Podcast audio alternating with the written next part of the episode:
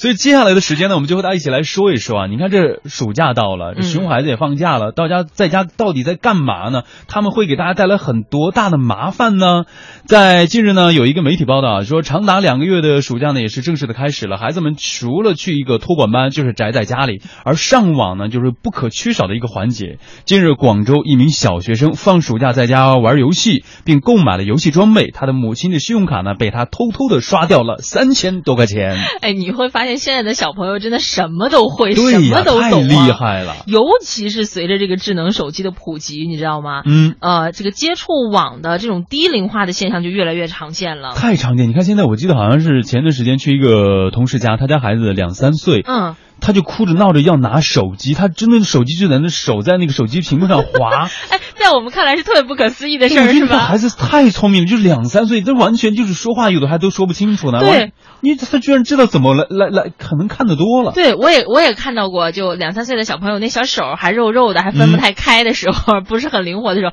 在那自己玩 iPad。玩的特别溜，在那削水果，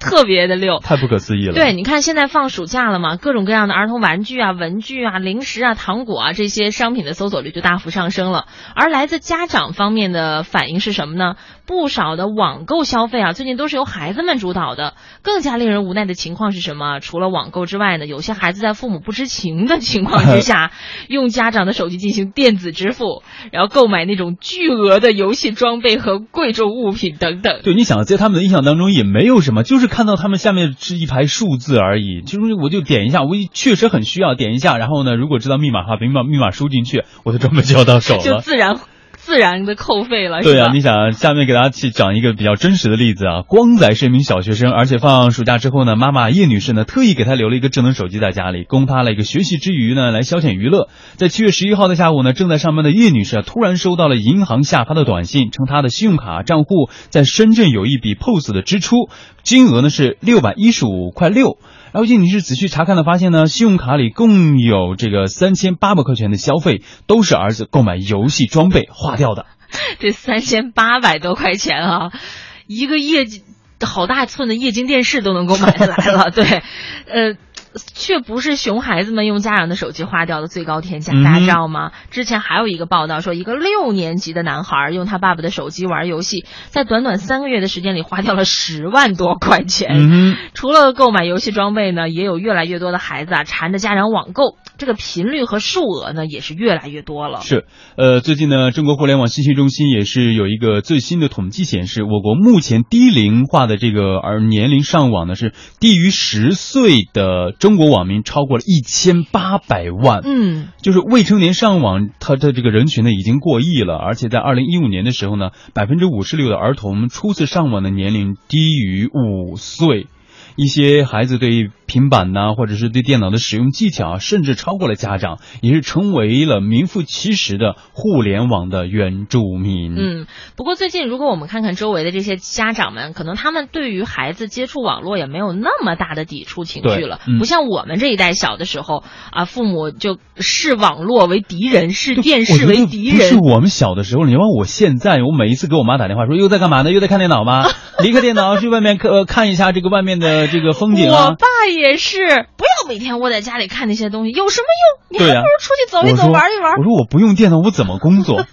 那也不一定全部都要必须在电脑来完成啊。对呀、啊，他就一直唠叨唠，他就一直就觉得电脑这个东西对你的视力也好，对你的身体健康也好，肯定会有一定影响。对，在家长看来，真的嗯是网络猛于虎啊，有这种感觉了。嗯、但是现在大多数的家长还是比较支持孩子接触网络的，因为有些家长他真的是为了图省事儿，所以就寄希望于电子产品啊，在自己没有时间真正陪伴孩子玩耍的时候呢，能给孩子一个用电子产品打发时间的这么一个消遣方式，所以就导导致了很多孩子过早的就接触电子产品了。还有一些家长他本身呢就是。呃，一个电子迷啊，每天就热衷于玩触屏的电子产品。那在这样的家庭氛围当中，孩子们也就很容易效仿。呃，统计发现呢，孩子们在周末使用新媒体工具，比如说 iPad 呀、智能手机这些，超过一个小时的比例都达到百分之四十三点六六了。嗯，很多时候我觉得还是就是身体力行，可能孩子看到更多的是家长啊，在家里呀、啊、用手机来打电话，手机玩游戏，然后呢，嗯、手机玩各种各样的呃这种上天上网聊天的一种软件，孩子肯定就是耳。濡目染，就能够感受到，能够学习得到。对，有时候你出门你会看到那种小婴儿，他们爸爸妈妈把他们抱在怀里，呃，然后爸爸妈妈就。绕过的婴儿在婴儿的眼前这样这样这样划手机，其实是父母在看，但是其实就直接照着孩子嘛。那个你就看到小朋友的那个眼睛啊，特别的惊恐，瞪得大大的。对他也不知道这个屏幕里面是什么东西，但是就是特别吸引他。很小的时候已经有了好奇心，然后有些时候呢，他们可能就是觉得遇到一点小情绪的时候会闹，啊，这个时候呢，家长为了图省事儿，然后不是为了哄哄他，就直接把哎丢个手机给他。对，然后哎，您那个我给你听听歌，然后点个歌，你看看个什么，看个巧虎啊，对啊，看个小动画片。然后呢，他就肯定目光就被。这种网上的各种乱七八糟的东西吸引住了，花花绿绿的，对啊，色彩比较鲜艳嘛。二零一六互联网不良信息对青少年的危害分析白皮书呢，今日也是发布了一个统计数据，近百分之八十的青少年在上网期间呢接触过一些不良的信息，其中呢包含这个诈骗呐、色情呐、暴力啊，也就是青少年接触最多的一种不良信息的类型。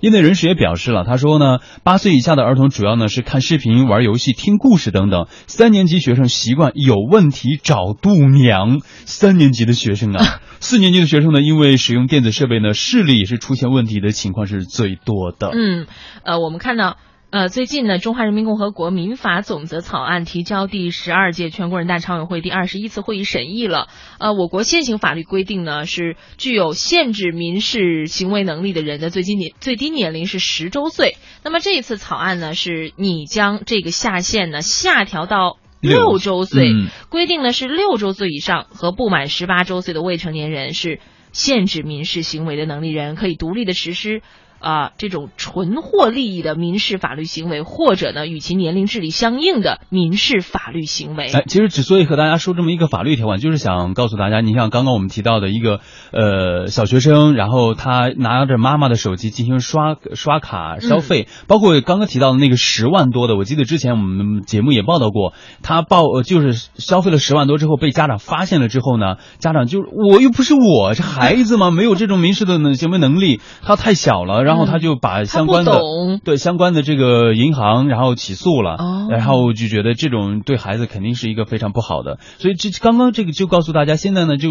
国家已经出台了法律，把孩子最低年龄的这个民事的行为能力的这种限制的年龄从十岁下调到了六周岁。而且中国政法大学这个教授赵旭东也表示，他说今后年满六岁的儿童就可以进行简单的金额不大的消费，比如说到商店购买生活用品呐、学习用品呐、衣服啊、自行车等等。也可以乘坐公共交通工具，就比如说到餐厅去吃饭，类似这样的行为都会具有法律的效果，也要承担相应的法律责任。嗯，所以我觉得，你看这个暑假到了，家长一定就是哪怕爸爸也好，妈妈也好，两个人能够每天。一个人多抽出一点点的时间陪陪孩子，让他出去走一走，然后在楼下的小区花园里面溜一溜，或者到动物园里面去啊，或者跟小伙伴们一起玩一玩也挺开心的。我觉得这样就是哪怕让他们出去一下，能够开阔一下视野。不开阔视野的话，就是让他远离这种电子屏幕，对他的视力保护也好，智力的保护也好，我觉得都是应该非常好的事情。就是让他的身心都能够更加健康吧。是。